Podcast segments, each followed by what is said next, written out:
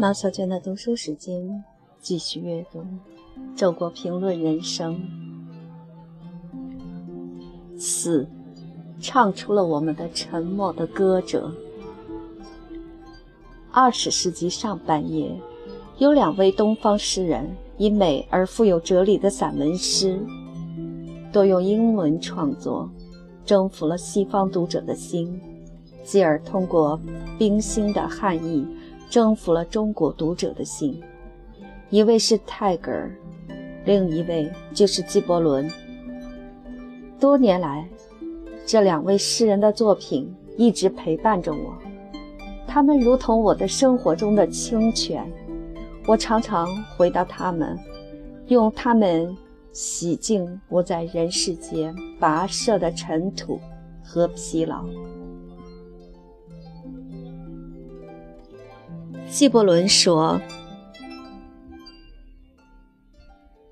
语言的波涛始终在我们的上面喧哗，而我们的深处永远是沉默的。”又说：“伟大的歌者是能唱出我们的沉默的人。”纪伯伦自己正是这样一位唱出了我们的沉默的歌者。那在我们的上面喧哗着的是什么？是我们生命表面的喧闹，得和失的计较，利益争逐中的哭和笑，我们的肉身自我的呻吟和嚎叫。那在我们的深处沉默着的是什么？是我们生命的核心，内在的精神生活，每一个人的不可替代的心灵自我。在纪伯伦看来。内在的心灵自我是每一个人的本质之所在，外在的一切，包括财富、荣誉、情色，都不能满足他，甚至不能真正触及他，因此他必然是孤独的。他如同一座看不见的房舍，远离人们以你的名字称呼的一切表象和外观的道路。如果这房舍是黑暗的，你无法用灵人的灯把它照亮；如果这房舍是空的，你无法用灵人的财产把它装满。但是，正因为你有这个内在的自我，你才成为你。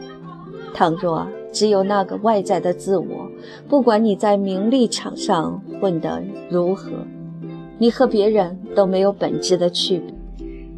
你的存在都不拥有自身的实质。然而，人们似乎都害怕自己内在的自我，不敢面对他的孤独，倾听他的沉默，宁愿逃避他，躲到外部世界的喧嚣之中。有谁倾听自己灵魂的呼唤？人们便说：“这是一个疯子，让我们躲开他。”其实。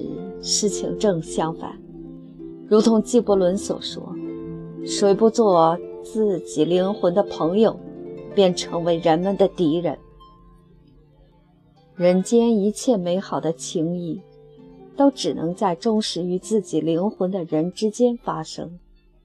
同样，如果灵魂是黑暗的，人与人只以肉身的欲望相对待，彼此之间就只有隔膜。争夺和战争了。内在的孤独无法用任何尘世的快乐消除，这个事实恰恰是富有启示意义的，促使我们走向信仰。我们仿佛听到了一个声音：你们是灵魂，虽然活动于躯体之中。作为灵魂，我们必定有更高的来源，更高的快乐才能使我们满足。纪伯伦是一个泛神论者，他相信宇宙是一个精神性的整体，每一个人的灵魂都是整体的显现，是流转于血肉之躯中的最高之主的呼吸。当我们感悟到自己与整体的联系之时，我们的灵魂便觉醒了。灵魂的觉醒是人生最宝贵的收获，是人的生存目的之所在。这时候，我们的内在自我便超越了孤独，也超越了生死。